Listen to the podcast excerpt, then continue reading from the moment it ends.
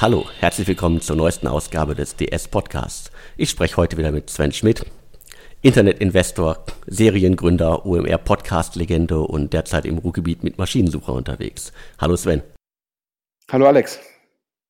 Wir haben wieder einige spannende Themen auf der Liste und ähm, wir legen direkt los und gucken uns nochmal den E-Scooter-Markt an, also elektrische Tretroller, um es korrekt zu sagen.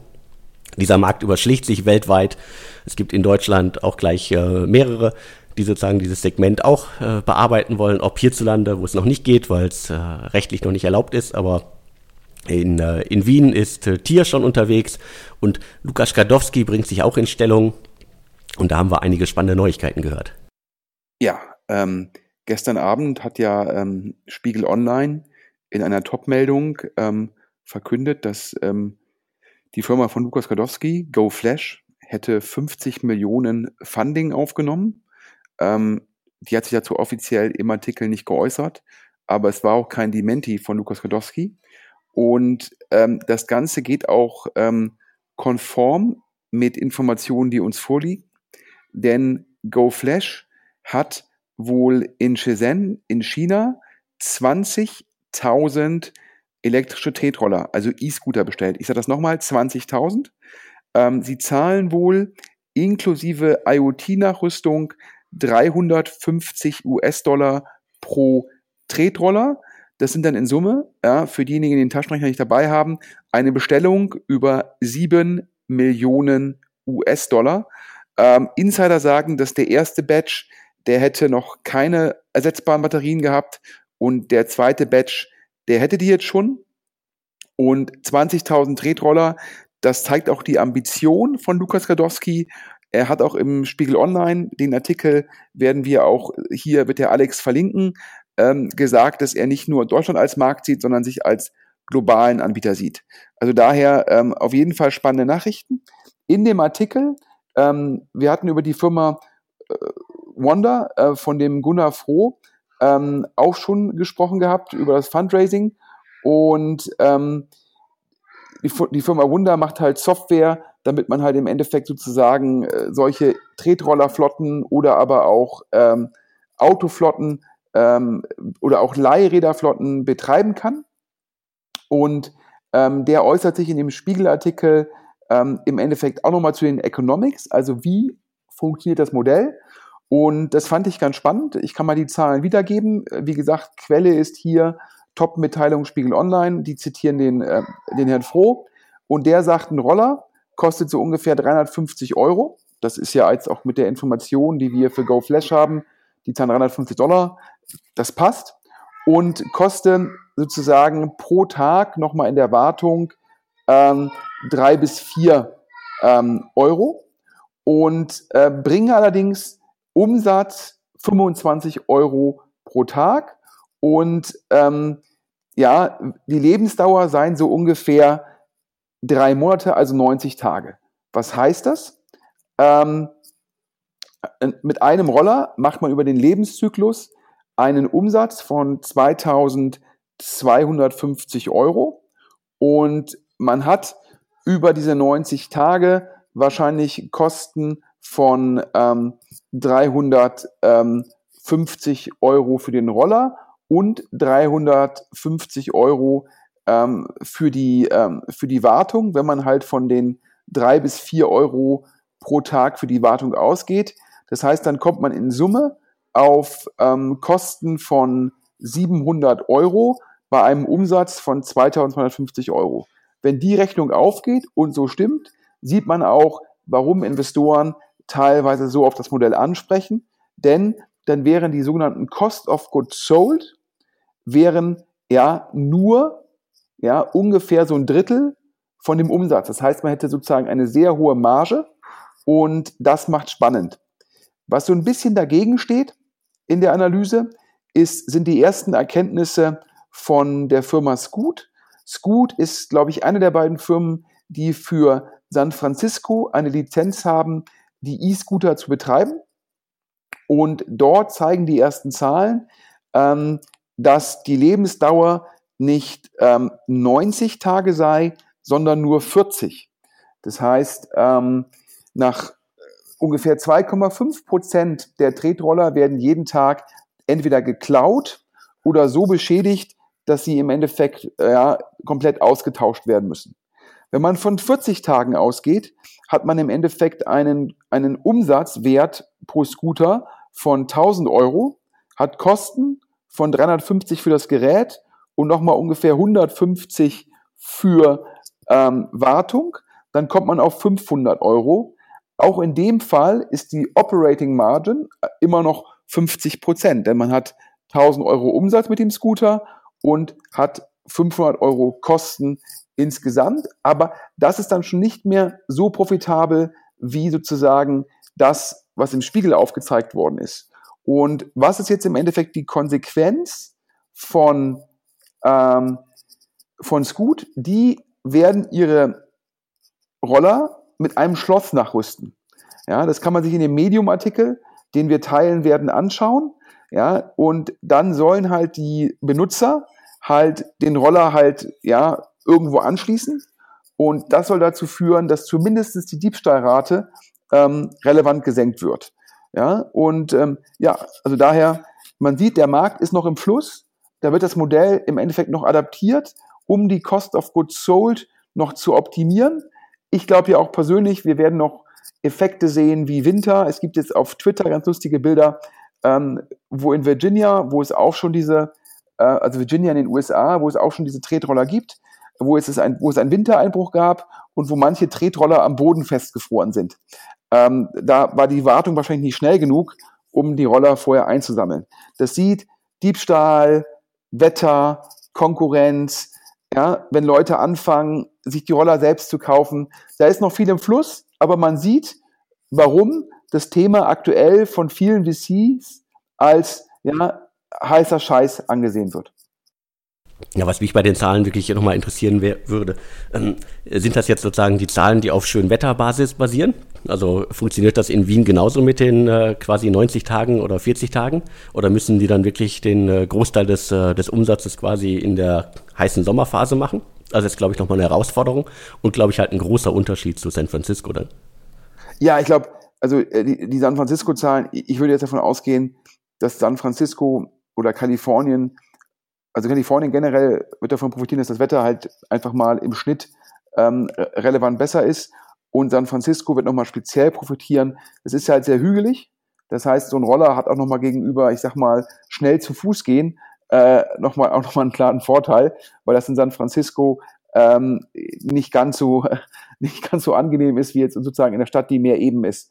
Ähm, was noch ganz spannend ist, ähm, der Spiegel dem liegt scheinbar auch vor, ähm, dass es in Deutschland erlaubt werden wird. Das heißt, es wird in, Deutschland dereguliert. Und im, im Artikel steht drin, äh, man kann mit bis zu 20 Kilometern auf Fahrradwegen fahren. Ähm, wenn, es ein, wenn es keinen Fahrradweg gibt, dann muss man auf der Straße fahren. Auf Gehwegen, da dürfe man nicht fahren. Ähm, spannenderweise braucht man scheinbar keinen Helm, aber man braucht eine Versicherungsplakette.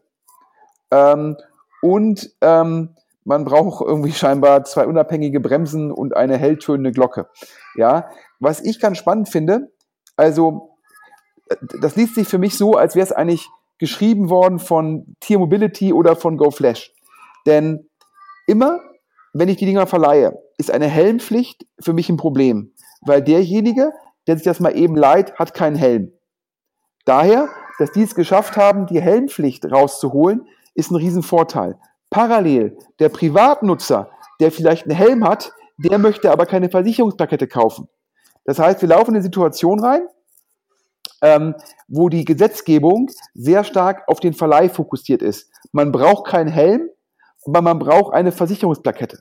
Denn wer holt sich schon für seinen privaten E-Roller eine Versicherungsplakette? Oder umgekehrt, wer trägt immer einen Helm bei sich, um sich sowas auszuleihen. Daher scheint die aktuelle Regulierung ja schon fast perfekt für das Verleihbusiness geschrieben zu werden. Und das würde bedeuten, dass die Substitution durch einen eigenen Roller damit im Endeffekt reduziert wird und damit zumindest im Geschäftsmodell durch Gestaltung der Regulierung in Deutschland ein Risiko rausgenommen wird. Okay, da hat wohl jemand gute Lobbyarbeit im Hintergrund geleistet, wer auch immer. Also was ich nochmal spannend finde, ist dann der ganze äh, Ansatz, da hatten wir ja auch gerade drüber gesprochen, äh, Vandalismus. Also bei den Verleihfahrrädern hat man ja gesehen, also die wurden, glaube ich, in Kreuzberg aus diversen Bäumen, aus dem Kanal, in Berlin überall aus der Spree gezogen. Deswegen, wenn diese Roller, die man ja, glaube ich, noch leichter dann durch die Gegend schleudern kann, wenn die nicht gesichert werden, ich glaube, das wird dann nochmal in Berlin ein richtig großes Problem. Ja, ich glaube, ähm, das ist natürlich ähm, die was man ja auch schon teilweise mit diesen Fahrrädern auch in München sehen konnte, ähm, das ist ja auch das, was letztendlich ähm, der CEO von Scoot Networks in seinem Medium-Artikel halt adressiert.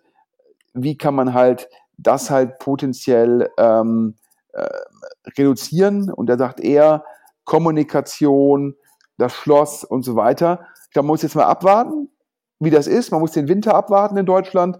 Aber es bleibt auf jeden Fall spannend und ähm, ich glaube auch für mich von außen einfach mit Interesse zu verfolgen, wie das Modell sich entwickelt, wer welches Funding hat, ja, wie man es adaptiert, Schloss ja, nein, Helm ja, nein, Versicherungspflicht ja, nein. Ähm, wenn die Konsequenz ist, dass, die, dass, diese, dass diese Roller nur maximal drei Monate genutzt werden, dann investiere ich ja auch nicht in Hardware, die extrem teuer ist, sondern dann werden diese Verleihroller immer relativ günstig sein weil dann ja natürlich auch die Hardware gar nicht darauf ausgelegt sein muss, irgendwie zehn Jahre zu halten. Dann, und das ist schon spannend, sich das mit anzusehen. Ich persönlich glaube, dass wir im, im High-End-Bereich werden wir sicherlich auch Hersteller sehen, die sehr teure Geräte für Privatnutzer äh, veröffentlichen werden. Das heißt, wir werden da auch sozusagen wahrscheinlich eine Markenbildung sehen, sozusagen hier ja, auch äh, der Herr Froh spricht ja darüber ähm, und noch ein anderes Startup ist in dem Artikel von Spiegel erwähnt, dass sie jetzt auch äh, sozusagen dann die Schaufeln für den Goldrausch verkaufen wollen. Ähm, also für mich auf jeden Fall ähm, sehr interessant von der Seitenlinie zuzuschauen. Ja, definitiv. Aber gehen wir zum nächsten Thema. Wir haben noch Travelbird auf der Liste stehen. Äh, Travelbird, äh, ein äh, Travel-Startup aus den Niederlanden, äh, zuletzt maßgeblich von Rocket Internet unter anderem, wie wir gleich noch hören werden, äh, finanziert. Die sind äh, insolvent gegangen, und wurden jetzt, äh, glaube ich, in einem Hauruck-Verfahren von äh, Secret Escapes äh, übernommen. Also die Schnelligkeit der Übernahme spricht so ein bisschen dafür, dass die darauf gewartet haben oder vorher schon miteinander Kontakt haben, äh, die Übernahme nicht funktioniert hat und äh, nach der Insolvenz ist es dann nochmal ein bisschen einfacher. Und äh, uns wurden ein paar Informationen zugespielt, äh, unter anderem wirklich äh, rein auf äh, Spekulationsbasis, einen Verkaufspreis, der wirklich im niedrigen Millionenbereich lag. Ja, und die Seite ist noch nicht wieder aktiv, wurde jetzt sozusagen aber auch direkt über der Website angekündigt, Travelbird wird weitermachen. Ja, ich glaube, wir hatten vor zwei oder drei Wochen im Podcast ähm, über die Insolvenz gesprochen. Da müssen wir jetzt auf jeden Fall, im Endeffekt muss ich mich bei einem Punkt korrigieren. Ähm, ich dachte immer, dass Rocket Internet der einzige Geldgeber gewesen sei von ähm, Travelbird. Ähm, zumindest nach öffentlichen Quellen ist dem auch so. Jetzt haben uns äh, Rocket-nahe Insider berichtet, ähm, dass es auch noch holländische Investoren gab, neben Rocket, ähm, dass da auch mehr Geld reingeflossen sei. Und äh, obwohl da sozusagen Geld von Rocket reingeflossen ist und von holländischen Investoren, kommt jetzt die Nachricht, ja, die wir, glaube ich, beide erst nicht glauben konnten. Alex, du hast, glaube ich, gehört von 60 Millionen Schulden? Genau, richtig. Also mir hat jemand geschrieben, äh, da sollen 60 Millionen Schulden äh, aufgehäuft worden sein. Und äh, das ist natürlich klar. Also äh, wer 60 Millionen Schulden hat, äh, bekommt niemanden mehr an Bord, der ihm mal auch 10 Millionen oder 5 Millionen oder nur eine Million gibt. Klar. Äh, und ich hatte gehört von 46 Millionen Schulden. wollen wir uns nicht zanken, ob 46 sind oder 60.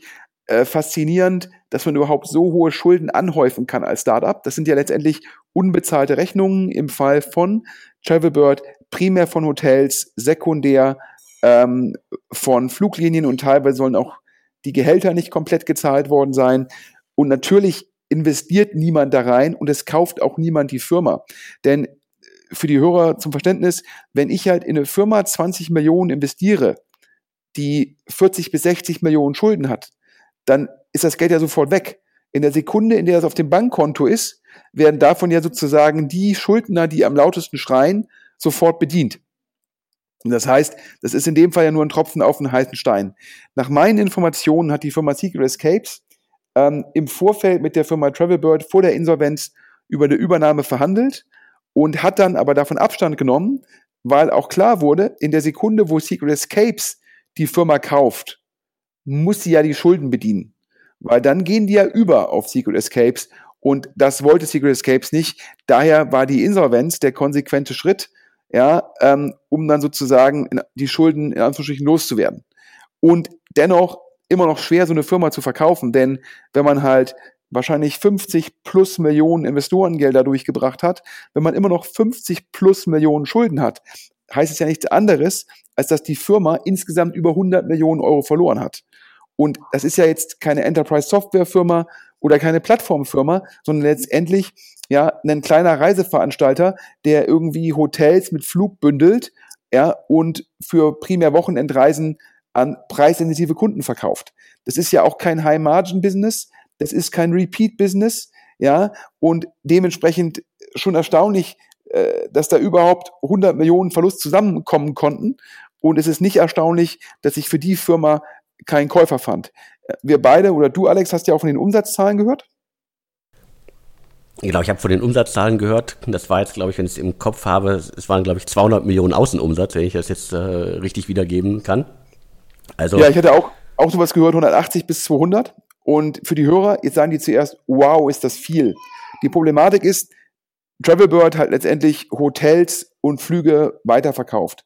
Und ähm, wenn man sich mal anguckt, was hat, was hat so ein Booking für eine Marge auf Hotels, so 15 plus Prozent, was kann man mit Flügen so verdienen? Ich würde so sagen, maximal 10 Prozent. Aber als Reiseveranstalter verdient man so ein bisschen mehr und das war Travelbird. Wenn man jetzt mal davon ausgeht, 20 bis 25 Prozent, dann hat ein Travelbird an Innenumsatz gemacht, wahrscheinlich ja, 35 bis 45 Millionen US-Dollar. Ja, maximal, weil die sehr preisaggressiv unterwegs waren. Ihr sagt der Hörer wahrscheinlich immer noch, wow, das ist ja mal echt ein Wort. Das stimmt natürlich absolut. Aber Travelbird hatte bis zu 600 Mitarbeiter, zum Schluss noch über 350 Mitarbeiter. Oder, glaube ich, 310, ganz, ganz zum Schluss. Und ähm, 310 Mitarbeiter in Amsterdam, ja, im Reisebereich, das ist ja auch nicht so günstig, wenn man ein großes Office hat. Dann muss man das Marketing finanzieren. Das heißt, anders ausgedrückt, ja, viel Umsatz, aber trotzdem nicht profitabel. Ähm, ich bin auf jeden Fall sehr gespannt, was Secret Escapes, die angeblich für die Assets und für teilweise Mitarbeiterübernahme sollen die wohl gezahlt haben, vier bis viereinhalb Millionen Euro. Ähm, was die daraus machen, ich finde spannend. Ich nehme an, dass Secret Escapes primär an den E-Mail-Adressen Interesse hatte und an der starken Marke von Travelbird in Holland. Dennoch glaube ich, auch für so ein Top-Team wie das, was, was in der Secret Escape steht, nicht einfach jetzt aus der Akquisition dieser Assets ein sehr profitables Geschäft zu machen. Das stelle ich mir auch schwer vor. Wahrscheinlich werden es nicht viele Mitarbeiter äh, sein, die künftig für Secret Escapes äh, weiter an Travelbird arbeiten können. Aber das Thema ist äh, damit erstmal beendet. Und ich glaube, wir gehen zum nächsten. Äh, HelloFresh hat äh, in den vergangenen Tagen die Quartalszahlen veröffentlicht. Und sagen wir mal so, die, die Presseresonanz war relativ positiv. Also wenn man sich anguckt, wer was geschrieben hat, dann liest man irgendwie, steigert Umsatz um 40 Prozent. Andere Artikel steigert Umsatz, ähm, äh, weiter auf der Überholspur, erreicht immer mehr Kunden. Und äh, interessanterweise, äh, die Börse fand das nicht so schön, äh, die ganzen äh, Zahlen, die HelloFresh in den Markt gekippt hat. Der Aktienkurs ist erstmal in den Keller gegangen. Ja, also ich habe es auch gesehen, die Pressemitteilung dann ist der Kurs erstmal leicht gestiegen auf 11,50 Euro. Ähm, dann hatte ich mir den Quartalsbericht durchgelesen. Es geht um das dritte Quartal und äh, habe dann irgendwie äh, schon zu einem Freund gesagt, wow, die Quartalszahlen sehen aber gar nicht gut aus. Hatte der mir nur zugerufen, ich habe nur die Überschriften gesehen, hier irgendwie Umsatzwachstum und so weiter und so fort. Ich so, ja, aber ehrlich gesagt, guck dir das mal an. Ja, ein Drittel vom Umsatz sind die sozusagen die Zutaten, ein Drittel vom Umsatz ist irgendwie die Logistikkosten und dann nochmal ein gutes Drittel ist irgendwie Marketing. Und dann bleibt dir eigentlich gar nichts übrig, um den Overhead, die Plattform, die Büros, die Mitarbeiter zu refinanzieren. Und, ähm, und ich glaube, das haben dann auch im Endeffekt zum Schluss Leute verstanden, die sich den Quartalsbericht genauer angeschaut haben. Ähm, dazu kam noch ähm, die 40 Prozent, wenn ich das richtig lese im Quartalsbericht, umfassen halt auch die Übernahmen. Das heißt, es findet keine Differenzierung statt in sogenanntes organisches und nicht organisches Wachstum. Ähm, also anders ausgedrückt, das echte Wachstum wird geringer sein, wenn man halt die Übernahmen in den 40 Prozent inkludiert hat. Und ähm, dazu in den USA, trotz der vermeintlichen Größe, ja, äh, auch noch nicht mal, glaube ich, profitabel auf das Lieblingswort von HelloFresh ist ja Adjusted EBITDA. Ähm, da gibt's ja, wenn man das mal googelt, das nennen ja Leute irgendwie, äh, Adjusted EBITDA ist die Kennziffer, wo ich alle meine Kosten rausrechne, um profitabel zu sein. Ähm, und noch nicht mal auf dieser, sage ich mal, Wunschkennziffer ist man in den USA profitabel, trotz der Skalierung, die man in den USA hat. Und jetzt in den USA gibt's ja weiter auch immer mehr Konkurrenz. Und wenn man jetzt wieder auf das Modell zu sprechen kommt, ich habe da ja auch schon in, habe ein OMR-Interview gegeben, ich habe einen OMR-Podcast gemacht, wo ich ja gesagt habe, das Problem von HelloFresh ist der Churn, ähm, weil der halt in dem Modell inhärent ist. Denn im Gegensatz zu vielen Abos, die man halt durchlaufen lässt, weil man sie nicht wahrnimmt, nimmt man ja das Abo von HelloFresh wahr. Das heißt, die Packung Essen, die, wenn man die nicht anfasst, dann fängt die irgendwann an zu schimmeln in der Ecke und man hat auch das schlechte Gewissen, dass man sozusagen Essen verfaulen lässt. Das heißt, man kündigt. Und das führt dazu, dass HelloFresh immer wieder Neukunden, Neukunden, Neukunden generieren muss, um A, den Churn auszugleichen und B, Neukundenwachstum zu zeigen. Und das führt zu diesen sehr, sehr hohen Marketingkosten. Und ich glaube, das ist nicht nachhaltig. Und ich glaube, das wird dem Markt jetzt ähm, letztendlich transparent. Und so ist die Aktie erst auf 11,50 hochgegangen und dann, glaube ich, auf 8,90 Euro gefallen. Und das war dann auch All-Time Low, auch klar unter dem IPO-Kurs. Jetzt jetzt so ein bisschen, glaube ich, leicht über 9 eingependelt. Ähm, aber ich bin mal gespannt. Ja, ich sehe das ähm, weiterhin sehr kritisch ähm, vom Geschäftsmodell und auch nochmal für die Hörer, die sagen, die jetzt diese Churn-Diskussion nicht mit mir führen wollen, weil die es vielleicht anders sehen, ähm, müssen wir über die Konkurrenzsituation reden. Wenn du, wenn du dir anguckst, du hast ein Drittel Zutatenkosten, ein Drittel Logistik und ein Drittel Marketing. Und in den USA sind in das Geschäft jetzt viele Leute im Endeffekt gegangen, die verfügen über Offline Point of Sales, Supermarktketten und so weiter. Die haben keine Marketingkosten, weil die die Boxen direkt im Supermarkt bewerben können. Die haben auch geringere Logistikkosten, wenn die Boxen abgeholt werden im Supermarkt. Das heißt, wenn ich in der Lage bin, sozusagen, wenn ich Bestandskundenkontakte habe oder Berührungspunkte, Supermärkte und ähnliche, oder auch einen Amazon, die natürlich auch keine Marketingkosten haben. Und wenn ich dann noch die Logistik besser hinbekommen kann, weil mir Point of Sales gehören, habe ich gegenüber HelloFresh einen nachhaltigen Wettbewerbsvorteil. Das heißt, sogar wenn man sagt, die Churn-Thematik, das sieht man irgendwie anders, glaube ich, die Konkurrenzthematik in den USA ist ein riesengroßes Problem. Und weil halt HelloFresh nicht über solche Assets verfügt. Das heißt, in der Summe sehe ich das mehr als skeptisch. Ähm, und ja, ich muss ein bisschen aufpassen, weil ich habe das ja auch schon mal vom Jahr, äh, glaube ich, mit dem Philipp Westermeier so eine Stunde in einem Podcast besprochen und dann auch ein, nochmal gibt es auch einen OMR-Post dazu. Ähm, können nochmal Leute nachlesen. Ähm, äh, schauen wir mal, äh, was dabei rauskommt. Ja, ich bin auch sehr gespannt, weil die USA müssen einfach sozusagen äh, weiterhin der wichtigste Markt für HelloFresh sein. Ich fand äh, ganz amüsant, dass sie, glaube ich, im Anfang Oktober hatten sie nochmal verkündigt, äh, dass sie jetzt auch in Neuseeland äh, unterwegs sind. So, ha, Neuseeland, oh, hört sich gut an. Also als börsennotiertes Unternehmen muss man ja immer Neuigkeiten produzieren. Und der Start in Neuseeland war eine. Und äh, ich glaube irgendwie, der, der Markt in Berlin ist für HelloFresh relevanter als der in Neuseeland. Aber das jetzt nur so am Rande. Ja, also Neuseeland hat vier Millionen Einwohner hat mit Auckland und Wellington nur zwei größere Städte. Außerhalb von größeren Städten ist das Modell meines Erachtens logistisch sehr, sehr schwierig.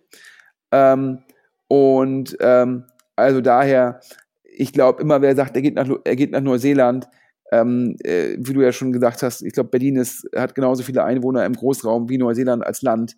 Ähm, das ist schon so eine Pressemitteilung, ähm, die eher so dafür sorgt, dass man irgendwie so eine gute Story erzählen kann, die aber eigentlich nicht substanti ähm, ja, substantiiert ist. Ja, es ist keine relevante Neuigkeit für das Modell. Ähm, schauen wir mal, wir hatten ja auch, apropos Neuseeland, wir hatten ja auch mal ähm, Mali Spoon, das ist ja sozusagen die Firma, die letztendlich auch von Rocket finanziert worden ist, die, zum, die zuerst das Essen ohne Subskription verkaufen wollte. Das ist natürlich gar nicht gut gegangen. Die dann einen Pivot gemacht hat auf das gleiche Modell wie HelloFresh, die ähm, nur noch viel, viel, viel, viel kleiner als HelloFresh ist. Also weniger Skaleneffekte für Logistik, weniger Skaleneffekte für Marketing, die dann in Australien an die Börse gegangen ist, als deutsche Firma in Australien an die Börse. Ähm, das ähm, tut man wahrscheinlich primär, weil man irgendwie denkt, irgendwo muss es noch dumme Retail-Investoren geben, die die Story glauben. Ähm, und Alex, da hat dir ja auch jemand was zugerufen und dich auf den Börsenkurs hingewiesen. Genau, also der, der, der Börsenkurs äh, äh, pendelt, glaube ich, irgendwo bei äh, einem halben australischen Dollar. Äh, kann man jetzt sagen, ja, gibt es ja irgendwie in Deutschland auch, äh, siehe windeln.de, Unternehmen, die äh, quasi äh, unter der, unter der Euroschwelle sich bewegen. Spannend ist, wenn man dann mal einen Blick auf die Marktkapitalisierung wirft. Und die liegt, glaube ich, jetzt aktuell noch so, ich runde es mal charmant auf, bei irgendwie 70 ähm, Millionen australischen Dollar. Hört sich spannend an, sind aber, glaube ich, in Summe nur noch äh, wir, 50 Millionen äh, US-Dollar und damit irgendwas um die 44, 45 Millionen Euro, wenn ich das jetzt alles äh, immer die Umrechnung richtig im Kopf gemacht habe. Hört sich auch immer noch für einige in der Szene wahrscheinlich äh, nach sehr viel Geld an.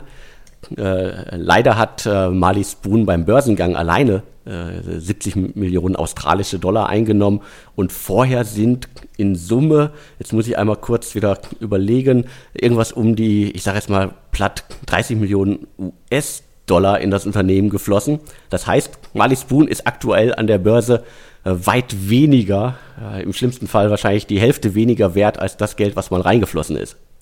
Ja, absolut. Also ich glaube, die äh, Börse dann ist auch den Australiern, wo man wahrscheinlich dachte, man findet noch irgendwie dumme Retail-Investoren, die die Story glauben, aufgefallen, dass halt A, das Kochboxengeschäft ja nicht so richtig attraktiv ist, B, dass als kleine Firma ohne Skaleneffekte das Geschäft noch schlechter ist und das C, warum man eigentlich in eine Firma investieren soll, die irgendwie in Berlin sitzt und in Australien an der Börse gehandelt wird.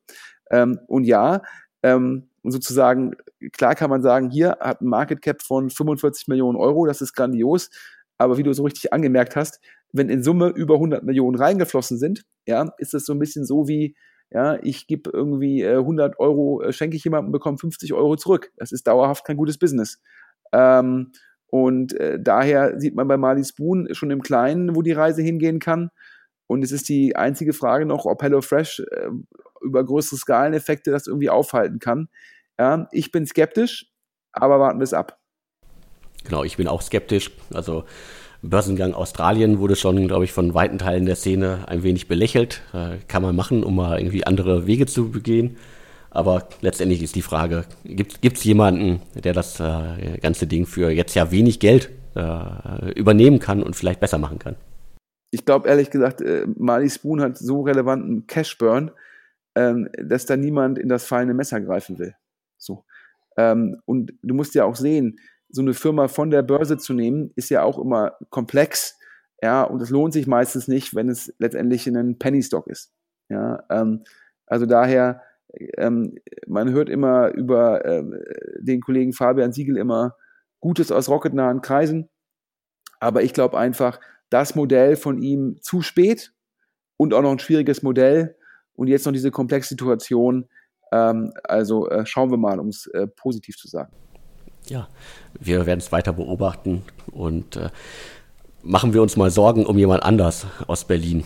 Wir hatten in der letzten Woche und auch in einigen Podcasts vorher schon immer mal wieder über Home24 gesprochen. Und äh, der, der Börsenkurs von Home24, der äh, gibt, gibt keine Ruhe, der äh, lässt uns nicht, ähm, lässt uns keine Ruhe, dass wir uns keine Gedanken und Sorgen um das Unternehmen machen, sagen wir es mal so charmant ausgedrückt. Äh, Quartalszahlen gibt es immer noch keine aktuellen von äh, Home24. Also die, ich glaube, alle anderen müssten mittlerweile abgeliefert haben. Wir warten weiter und wir machen uns Sorgen. Ja, also ähm, der Aktienkurs, als wir darüber gesprochen haben, ich glaube, es war vor zwei Wochen, da war der bei 16. Jetzt ist er letzte Woche, war er teilweise unter 12. Aktuell ist er so knapp unter 13. Äh, für die Hörer zur Einordnung, äh, der war schon mal bei 31 ich glaube, der Börsenkurs so bei Mitte, der Börsengang bei so Mitte 20 ähm, und jetzt unter 12 Euro und der Kurs fällt, fällt und fällt ohne Nachrichten.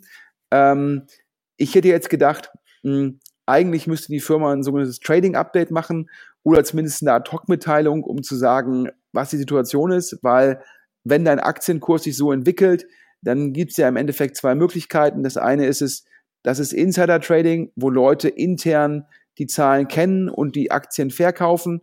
Oder aber ähm, es ist irgendwie Spekulation gegen die Firma. Ähm, in beiden Fällen müsste man eigentlich sagen, hier Q3 ist so und so gelaufen.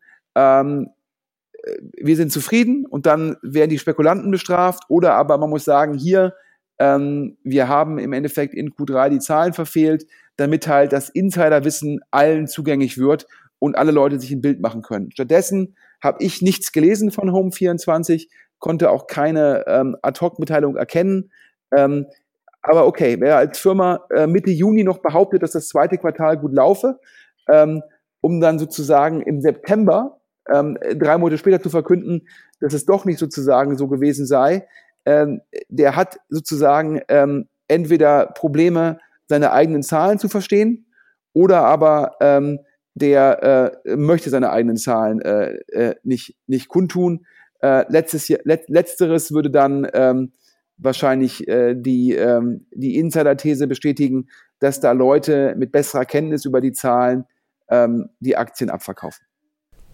Okay, warten wir, äh, wie lange sie noch ähm, äh, stillhalten können, weil irgendwann müssen sie ja mal reporten.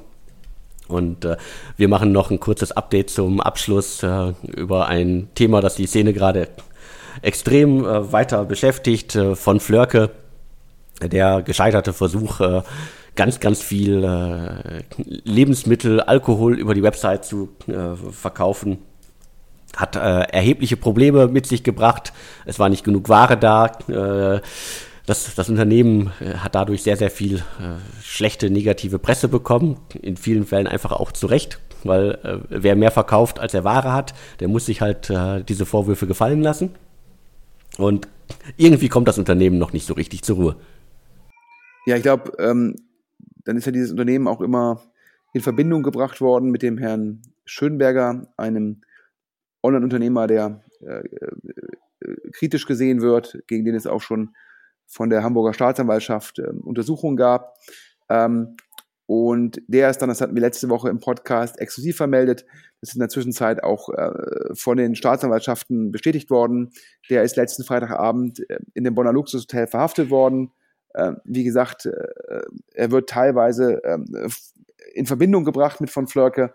Ähm, da gibt es aber auch eine Stellungnahme von von Flörke, dass sie mit von Herrn, äh, mit Herrn Schönberger, äh, der hätte sie nicht beliefert und der sei auch nicht angestellt und so weiter. Das muss man auch hier ganz klar so sagen.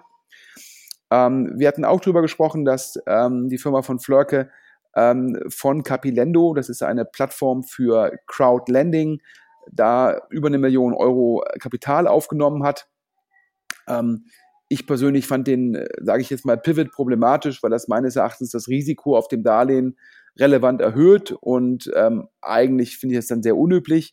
Und jetzt sind deutsche Startups und uns Dokumente zugeschickt worden, die sagen, dass im Endeffekt eine fällige Zinszahlung ja, von, von Flörke an die Capilendo Geldgeber sei nicht geflossen. Und Alex, da hast du im Endeffekt bei Capilendo nachgefragt, oder? Genau, also die die die E-Mail, die wir bekommen haben, die war relativ eindeutig. Das waren äh, Originaldokumente, die rausgegangen sind, dass es da sozusagen zu Verzögerungen gekommen ist, weiterhin zu Verzögerungen kommen wird und dass sozusagen aber äh, jetzt müssen wir einmal zurückblicken, glaube ich, äh, am Ende der vergangenen Woche dass sozusagen da es einen neuen Stand geben würde. Das stand wirklich ganz glasklar in den äh, Dokumenten drin. Diese Dokumente gingen an die, äh, an die Geldgeber und ja, äh, wir haben sozusagen dann auch nochmal nachgefragt, haben leider bisher keine Antwort bekommen, ob jetzt sozusagen es äh, weiter zu Verzögerungen äh, kommt oder ob jetzt sozusagen es mal einen Plan gibt, wie die Zinsen äh, weiter getilgt werden können. Und Stand jetzt äh, gibt es keinen neuen Stand. Deswegen können wir eigentlich nur sagen, müssen wir davon ausgehen, dass der Stand weiterhin so ist, wie er sozusagen in den, in den letzten Mails angekündigt war an die Geldgeber, dass es einfach zu Verzögerungen kommt. Ja, und also wenn das wirklich stimmen sollte, ja, wir sind hier vorsichtig, es gibt keine Stellungnahme von, von Flörke oder Capilendo dazu vor, äh, weder im Guten noch im Schlechten, aber das nur für die Hörer. Aber wenn dem so sein sollte, dass von Flörke die Zinsen, wir reden hier nicht von der Rückzahlung des Darlehensbetrages, sondern wir reden hier von Zinsen, die wahrscheinlich vierteljährlich oder halbjährlich anfallen, nicht leisten kann. Wenn die Zinsen halbjährlich anfallen, müssten es ungefähr ja, 4,5 Prozent auf 1,2 Millionen sein, also ungefähr 50.000 Euro. Wenn die Zinsen vierteljährlich anfallen, müssten es ungefähr 2,25 Prozent sein auf die ungefähr 1,2 Millionen, dann so ungefähr 25.000 Euro. Das wäre natürlich schon ja, äh, spannend, wenn von Flörke, aus welchen Gründen auch immer, ja, diese Zinszahlungen nicht fristgemäß geleistet hat. Ja, ähm, es deutet auf jeden Fall darauf hin, dass dann bei von Flörke ähm, in Summe, ja, höflich gesagt, zumindestens die Prozesse aktuell nicht optimal laufen. Ja, ähm, ich hatte ja auch schon im letzten Podcast gesagt, ich persönlich finde es irritierend, wenn ich irgendwie Güter habe für 15.000 Bestellungen, aber dann 50.000 50 Bestellungen annehme, also mehr als das Dreifache. Ja, dann ist ja klar, dass ich die Bestellungen ja im besten Falle viel, viel, viel zu spät liefern kann und im schlechtesten Falle habe ich die Ware gar nicht, um sozusagen die Bestellungen zu erfüllen. Ähm, und äh, wenn diese Zinszahlung jetzt wirklich ausgefallen sein sollte oder verspätet gewesen sein sollte, ähm, wäre das ein weiteres Zeichen, ja, dass die Firma von Flörke ihre eigenen Geschäftsprozesse ja, aktuell nicht gut im Griff hat. Und dann muss man sehen, was das heißt. Wir haben ja letzte Woche schon gesagt, wir drücken allen Bestellern die Daumen, wir drücken allen Capilendo-Geldgebern die Daumen, wir drücken den Mitarbeitern von, von Flörke die Daumen, wir drücken auch den Zulieferern von, von Flörke die Daumen, dass das alles im Endeffekt sozusagen jetzt nur eine temporäre Überforderung der Prozesse ist und nicht mehr. Ähm, wir haben beide gehört, äh, glaube ich, Alexander, dass jetzt der Lead-Investor, der Frank Thelen, jetzt Mitarbeiter seiner Firma Freigeist zu von Flörke geschickt hatte, eine relevante Portfoliofirma von Ihnen, oder? Genau, also ich, ich glaube, die, die wollen da wirklich helfen. Warum? Äh, weil äh, der Ruf äh, von Frank Thelen natürlich auch auf dem Spiel steht. Und äh, das zeigt natürlich auch, ähm, dass ähm, äh, Frank Thelen ist ja quasi ein, ein, ein, ein, ein kleiner Gesellschafter des Unternehmens. Also, aber sozusagen ein, äh, ein sehr prominenter, der auch äh, immer wieder sozusagen ja, sich für das Unternehmen stark gemacht hat, immer wieder sozusagen in der, in der Presse auf, auf beiden Seiten sozusagen mit der Figur Frank Thelen äh, geworben worden ist. Das heißt, die wollen das Ding jetzt retten, damit es da keine negative Presse gibt, was man natürlich verstehen kann. Ja klar, ich glaube, muss man auch ganz klar hier sagen, nicht, dass hier Missverständnisse aufkommen. Ähm, nach unserem Erkenntnisstand wusste Frank Thelen nichts von dem Verkauf der Alkoholiker, ähm, wusste von Frank Thelen nichts von den wahrscheinlich stattgefundenen Gesprächen mit Herrn Schönberger, ähm, wusste ähm, Frank Thelen sicherlich auch nichts von den Problemen in der Abwicklung. Ähm, aber die Problematik für Frank Thelen, ich glaube, kleiner Gesellschafter, er ist nach Herrn Schirmacher mit 16 Prozent der zweitgrößte Gesellschafter. Äh, Frank Thelen hat natürlich seine Marke teilweise sehr stark verbunden mit von Flörke. Wenn man auf Capilendo schaut, wie dort die Geldgeber überzeugt worden sind, sind sie überzeugt worden, dem gesagt worden ist, von Flörke und Herr Schirmacher arbeiten sehr eng zusammen mit Herrn Thelen. Das heißt, da wurde ja im Endeffekt diese beiden Marken wurden da sehr stark gebündelt äh, gegenüber der Presse, gegenüber den Capilendo-Investoren, ähm, gegenüber Partnern wurde immer wieder sozusagen da die Marken sehr stark zusammen genutzt. Und ich glaube, jetzt wird Frank Thelen klar, dass natürlich teilweise durch diese Markenbündelung Vorteile entstehen, weil er damit die Türen aufmacht für Geldgeber, für Partner, für seine Portfoliofirmen halt. Aber wenn es dann im Endeffekt sozusagen im, im besten Falle zu so einer Prozessüberforderung kommt, dass es auch negativ auf seine Marke zurückfällt und ähm, mir wurde auch zugetragen, dass Frank Thelen zukünftig eine äh, ja, ausführlichere DD machen will bei Portfoliofirmen, damit dieses Risiko später für ihn geringer wird. Denn ist natürlich so, wenn ich nach draußen den Retail-Investoren sage, investiert in meine Portfoliofirma, die ist grandios, macht das über Crowd Investing, Crowd Lending und so weiter. Solange das gut geht, top für Frank Thelen. Aber falls das mal an die Wand fahren sollte, konjunktiv, wäre seine Marke natürlich relevant beschädigt. Und er hat sich natürlich jetzt auch im Bereich von Flörke nochmal nach vorne gelegt und gesagt, alles halb so wild, ein bisschen Chaos, ja, Prozesse laufen noch nicht, aber ich kümmere mich drum, meine Mitarbeiter kümmern mich drum. Da hat er sich jetzt auch so weit aus dem Fenster gelehnt, dass ich sagen würde, jetzt muss Freigeist, das ist die Firma von Frank Thelen, das auch hinbekommen. Falls das jetzt doch nicht klappen sollte, ja, die Bestellungen abzuarbeiten, ist dann potenziell auch die Marke Frank Thelen relevant beschädigt. Okay, wollen wir hoffen, dass sie es schaffen, dass sie das Chaos beseitigen können, weil wäre ja schade, wenn äh, es letztendlich noch alles vor die Wand fahren würde. Ja, also ich glaube, wir drücken die Daumen, dass alle Kunden das bekommen, dass alle Zulieferer bezahlt werden, dass alle Investoren bezahlt werden, dass die Mitarbeiter sozusagen happy sind ähm, und dass auch ein Frank Thelen sozusagen beweist, dass er mit seinem Team das operativ stemmen kann. Da drücken wir die Daumen. Okay, dann sind wir durch für diese Woche. Deckel drauf auf den gesamten Podcast. Vielen Dank für die spannenden Infos und wir hören uns nächste Woche wieder. Alex, ich habe zu danken an alle Hörer, einen guten Wochenstart und auch einen großen Dank für die ganzen Informationen. Wenn ihr noch was habt, meldet uns podcast at deutsche Startups oder geht so auf den Alex zu oder auf mich. Wir freuen uns immer über euren Input. Vielen, vielen Dank. Ja, danke und tschüss.